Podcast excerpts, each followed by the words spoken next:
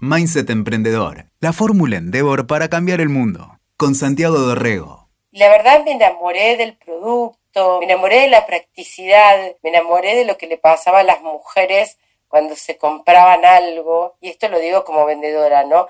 La satisfacción de una mujer que se está regalando un buen par de aros, un anillo, es esa cosa de sentirse automimada.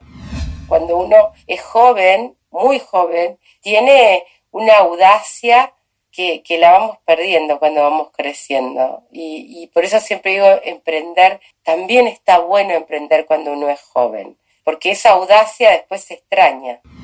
El emprendimiento, entendido como microemprendedor, eh, de alguna manera sí, no lo inventé, pero lo potencié. Ella es de Chaco y le dio trabajo a más de 20.000 mujeres. Se llama Vanessa y fundó Vanessa Joyas, una compañía de joyas semipreciosas que se venden por catálogo. La empresa tiene impacto social y ofrece una oportunidad para que cualquier revendedora pueda crear un negocio de manera independiente. Un ejemplo de que se puede emprender desde cualquier lugar del país. Hola, soy Vanessa Durán, soy emprendedora Endeavor, pero además de ser emprendedora Endeavor, soy una mujer que cree en el desarrollo de las mujeres y que apuntala a mujeres a emprender. Soy mamá de dos niños, una niña y un niño, y además soy abuela muy joven, así que para mí eh, lo que me cierra o lo que puedo decir quién soy, soy una mujer feliz que hace lo que le gusta.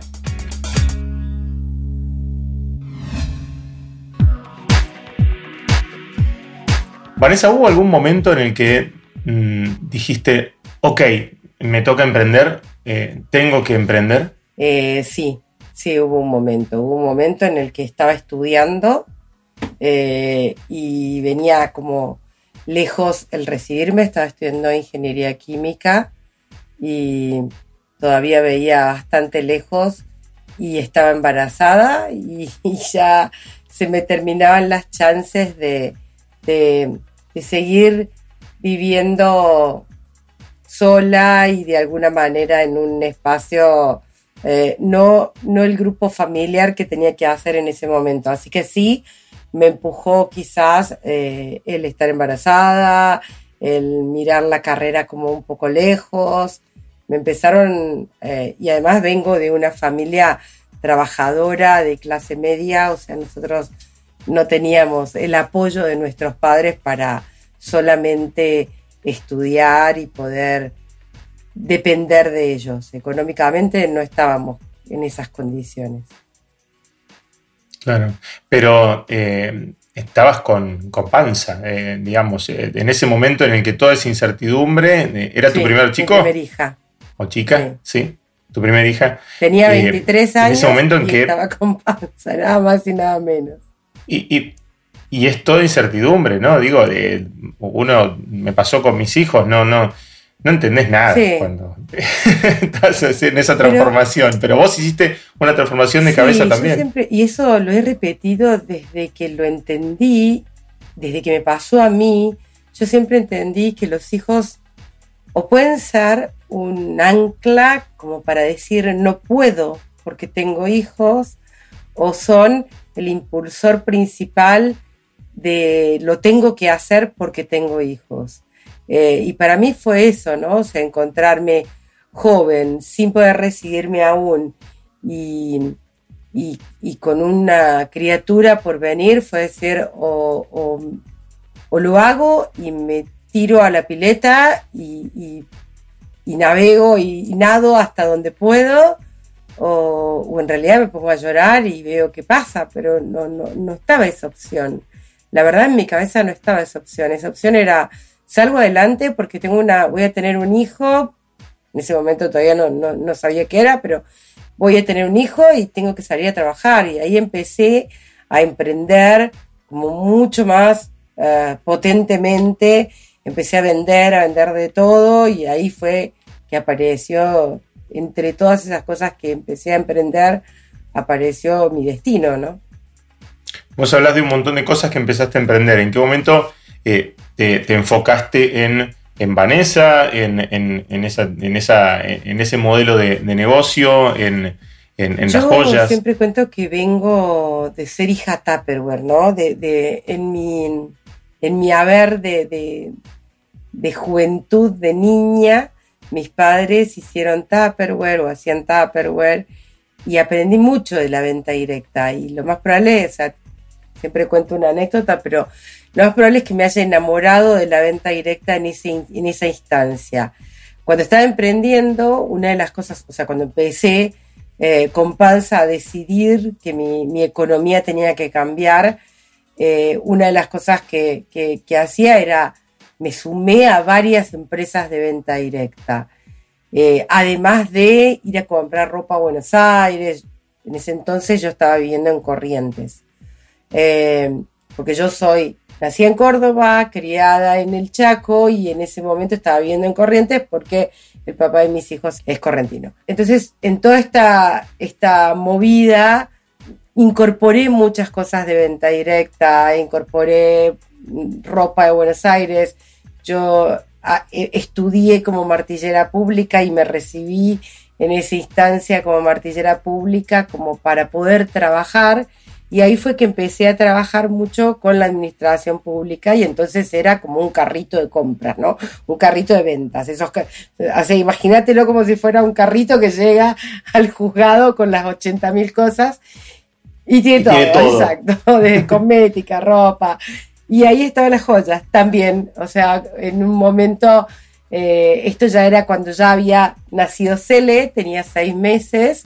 Eh, sí, poner que tenía cuatro meses y, yo decidí incorporar esto que me traía una persona que estaba en misiones, que la conocí en un stand, en una expo rural. Las expo rurales son esas cosas a maravillas de ferias que hay en el interior del país.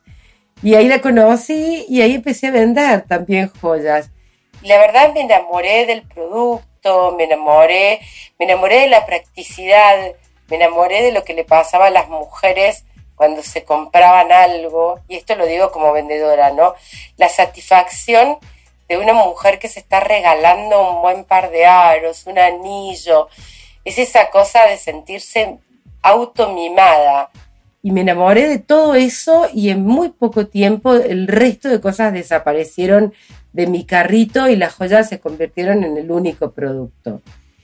Y recién al año y medio de eso le empecé a dar forma como, como marca, como empresa, como todas las cosas. Vos imagínate que yo salgo con la marca Vanessa recién en el año 2000, con lo cual en realidad ni siquiera Vanessa, se llamaba Vanessa Durán, porque antes de eso era de Representaciones. Yo representaba una marca de Brasil, que es la fábrica con la que llevo 20 años trabajando, eh, pero en ese momento no estaba Vanessa Durán como marca. En el año 2000 recién incorporó, y te estoy hablando, esto es en 95, 96, lo que te he contado.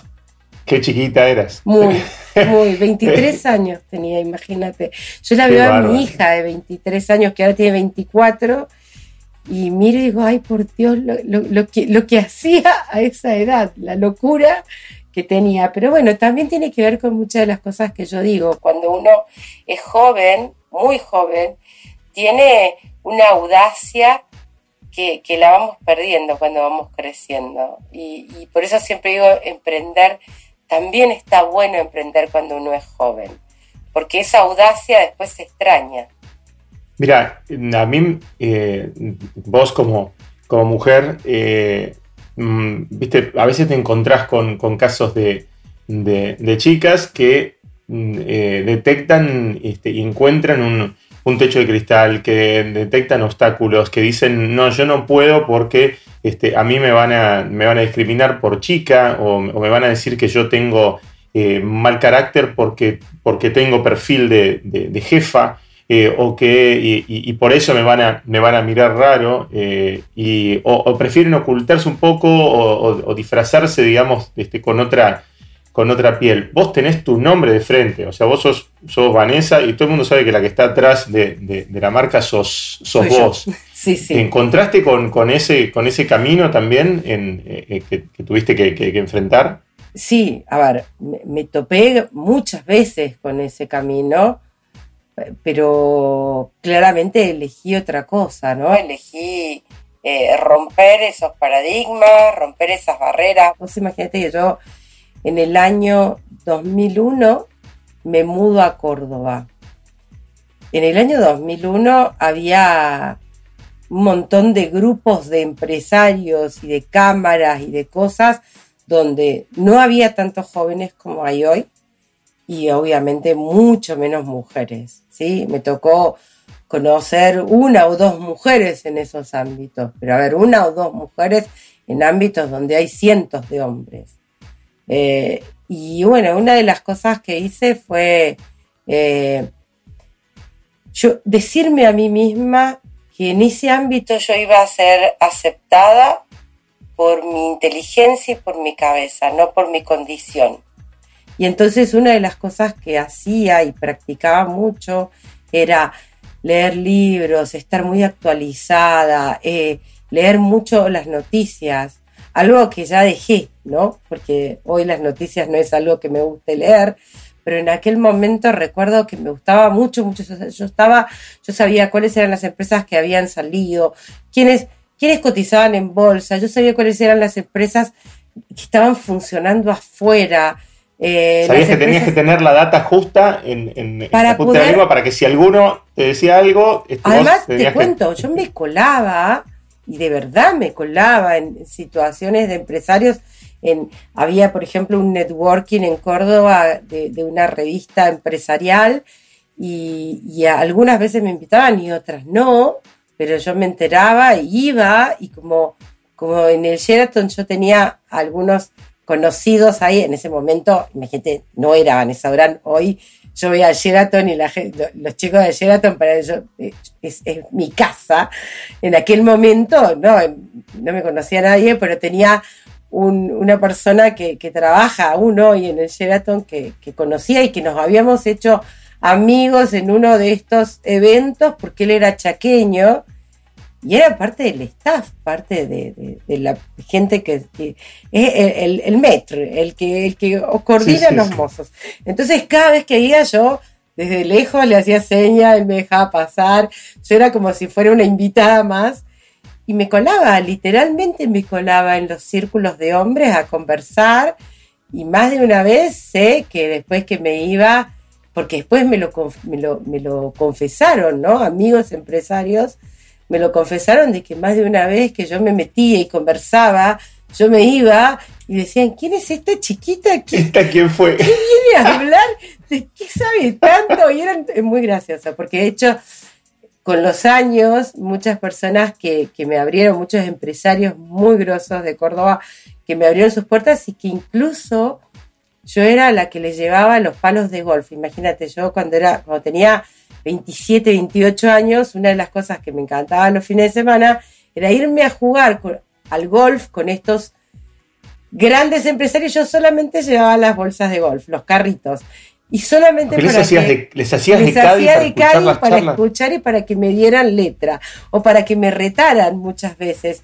Y amé esas etapas o esos espacios porque primero me dieron amigos empresarios hermosos y te estoy diciendo amigos empresarios que hoy tienen 80 años, ¿no? Y que han sido como padres míos en, los negocios. Mi papá no fue un hombre de negocios, entonces yo no pude nutrirme de cosas de, mi familia en los negocios. Tenía que aprenderlo de una manera lo más didáctica posible y ese fue un espacio que, me gustó mucho y que aprendí y me convertí eh, para algunos casi en una hija eh, y me dio mucho, me regaló espacios con gente que había pasado muchas situaciones y que me ayudó a aprender a, emprender, a llevar adelante una empresa, ¿no? Vos imaginate que yo, después de 20 años, sigo siendo la única dueña de la sociedad con mis hijos y la he llevado a la compañía, creo que a lo más alto que he podido. Con lo cual, sin duda, uno no se hace solo lo haces con otros. Y bueno, esa fue un poco mi formación hasta que después empecé a pagar por formación, a, estar en, otros ámbitos como Endeavor, ¿no? Y como varios. Claro, y, en qué momento pegaste eh, el salto eh, a, a, lo digital, a ampliar, a armar un sistema como, como tiene Vanessa hoy? Siempre fue un camino, no, no hubo un, un momento clave, ¿no? Creo que fue un camino. Fíjate vos que en el año 2000, a ver, nosotros en el 2000 me mudé de Córdoba, 2001, me mudé de, Resistencia, que ya tenía mi primera oficina, o ya mi segunda oficina ahí, eh, me mudé a Córdoba. En ese momento éramos, eran cinco empleados que tenía, le dije, señores, me tengo que ir al centro del país, porque desde acá es muy difícil abarcar todo lo que tenemos que hacer. Quien pueda me acompaña y quien no, gracias. Y en ese momento, de los cinco, cuatro se fueron conmigo. Imagínate, me llevé cuatro jovencitos más. Yo tenía 26, 25 años y le estaba diciendo a los padres de estos jóvenes que se vayan conmigo. Era muy gracioso. Fue también una etapa graciosa esa. Pero en el 2003, 2004, vos imaginate que me mudo. 2001, principio de 2001, crisis 2001 en diciembre. Yo había vendido todo lo que tenía en resistencia y me había comprado una casa en crédito, em, con un hipotecario, todo lo que implica en un momento en el que, en el mismo momento que hoy, en el mismo momento que hoy. Eh, y bueno, nada, lloré bastante ese enero y febrero me puse la capa de superhéroe y salí a, pelearla. En el 2005, 2000, perdón, esto fue 2001, 2002, enero, febrero 2002. En el 2003 yo ya tenía casi 1.500 vendedoras. Yo me fui de resistencia con 600 vendedoras, eh, al año ya estábamos en 1500. Eh, vos imaginate que en ese momento todas las consultoras mandaban una cajita a mi oficina con los pedidos escritos a mano en un formulario que había que escribir y poner el, código, la cantidad. Todos los papelitos. Era, era imposible. Imagínate que se perdían cajas en los colectivos no llegaban y había que reconstruir por teléfono todo eso. Bueno, ahí fue cuando decidimos que teníamos que recibir digitalmente. Creo que ese fue el único momento del salto sustancial a lo digital. Después se convirtió en un hábito de ir mejorando, sumando características, sumando aplicaciones, sumando todo lo nuevo que vendría, pero que digamos que el salto sustancial fue ese, cuando nos dimos cuenta que no había manera de seguir con papel. Vos fíjate, en ese momento las empresas como Avon, las más grandes del mercado, contrataban y tenían un servicio de data entry. Entonces recibían las facturas, las boletas de pedido de sus consultoras físicamente y las escaneaban y las ponían a un data enter.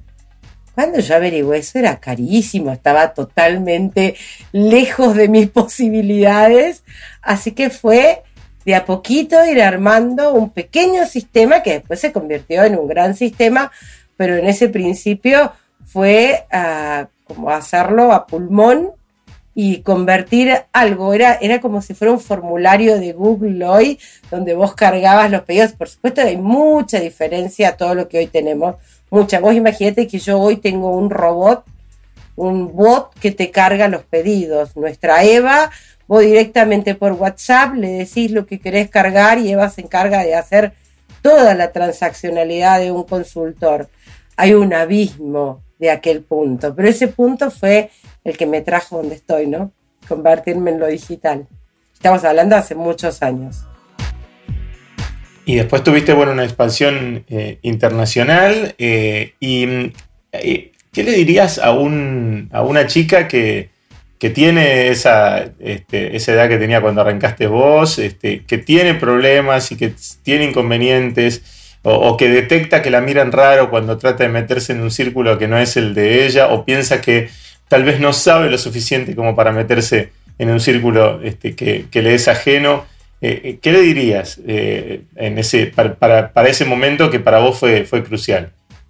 Para las personas que se preparan y que tienen esa, para las mujeres que, tienen esa incapacidad de valorarse en sus conocimientos, lo primero que le diría es que se vista con un manto eh, de visualizarse no mujer, no digo hombre, no mujer, no, no en la condición que la disminuye, por yo no, no, creo que sea así, pero si lo siente, e, es una visualización de decir, me conecto con, mi cabeza, con mi cerebro, con mi sabiduría y ahí voy y defiendo eso y estoy defendiendo eso, no estoy defendiendo mi lugar de mujer, estoy defendiendo de que soy, no sé, una maestro mayor de obra y que me puedo poner a poner un ladrillo arriba de otro y a dirigir a un grupo de hombres sin que nada de eso tenga que ver con lo que yo sé. Y conectarse con el cerebro de uno, conectarse con la cabeza, hace que te olvides de todas las otras condiciones, porque la sabiduría, lo que aprendiste, lo que sabes, está ahí, no está en tu condición de ser mujer. Entonces hay que realmente conectar con lo que uno necesita y quiere, no estar conectado con los de los demás. Hay que tener un motor interno, digo yo, porque el motor externo es algo que, cambia, cambia con los años, cambia con la lógica. Hoy hay una cuestión tan digital. Mira, hoy hay estos emprendedores digitales. Y sabes qué, yo también estoy emprendiendo digitalmente y no soy de la era digital. Y sin embargo, yo tengo características de saber cómo funciona un equipo de alto desempeño y no necesito saber cómo programar para poder eh, generar una empresa digital. Solamente tengo que saber, por ejemplo, en mi caso, que yo soy una experta vendedora, saber cómo lo voy a vender y que el resto haga lo que tiene que hacer y yo sé a quién, cómo y en qué mercados voy a vender el producto digital que estoy haciendo.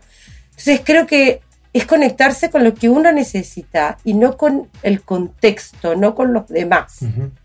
Estaba pensando justo en eso.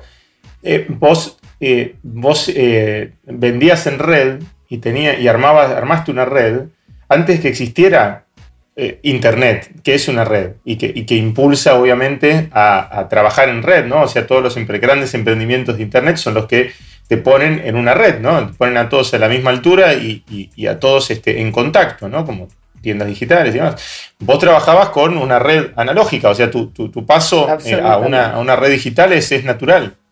Mi paso a una red digital es natural. Nosotros entendemos eso, entendemos, o sea, de, concepto la venta directa entiende eso. Eh, siempre fue así. Está bueno decir, no la inventé yo, ¿no? Es mucho anterior a mí la venta directa. Pero sí te podría decir que el emprendimiento, entendido como microemprendedor, eh, de alguna manera sí, no lo inventé, pero lo potencié porque yo estoy convencida que en la venta directa no es vender con una cartilla, es emprender y le he enseñado a muchísimas mujeres a emprender pequeño, desde, donde, desde cuando no tiene nada. Y eso sí me lo puedo atribuir de decir yo eh, puse en la conversación a la venta directa en espacios donde no estaba. Y de hecho, soy la única emprendedora en Endeavor en Argentina, cuando en el resto del mundo de Endeavor hay muchísimos emprendedores del mismo nicho que estoy yo. Con lo cual eso te da la pauta de que, bueno, en algún punto hice punta en algunas cosas y en, entender que para ese lado se venía ni hablar. Y hoy más convencida que nunca, ¿no? Porque hoy estamos hablando de la economía colaborativa, estamos hablando de los distintos puntos de, los equipos trabajando en distintos lugares del mundo, incluso en distintos lugares y distintas condiciones, en la inclusión. Estamos hablando de tantas cosas que mi empresa lo hace por naturalidad. ni siquiera porque esté convencida que para ahí va el mundo, sino porque así funciona, así somos, no hay otra manera de ser. Y eso es maravilloso porque nos da futuro, de alguna manera, nos proyecta en el futuro. Excelente. Vanessa, eh, yo te quiero agradecer eh, porque eh, sos, primero, sos una persona genial y a mí la, hacer estas, estas entrevistas me da la, oportunidad de, conocerlos y tenerlos mano a mano y, y disfruté mucho en hacer esta entrevista. Gracias, gracias. Un placer, un placer, Santiago. Escuchaste Mindset Emprendedor. WeToker. Sumamos las partes.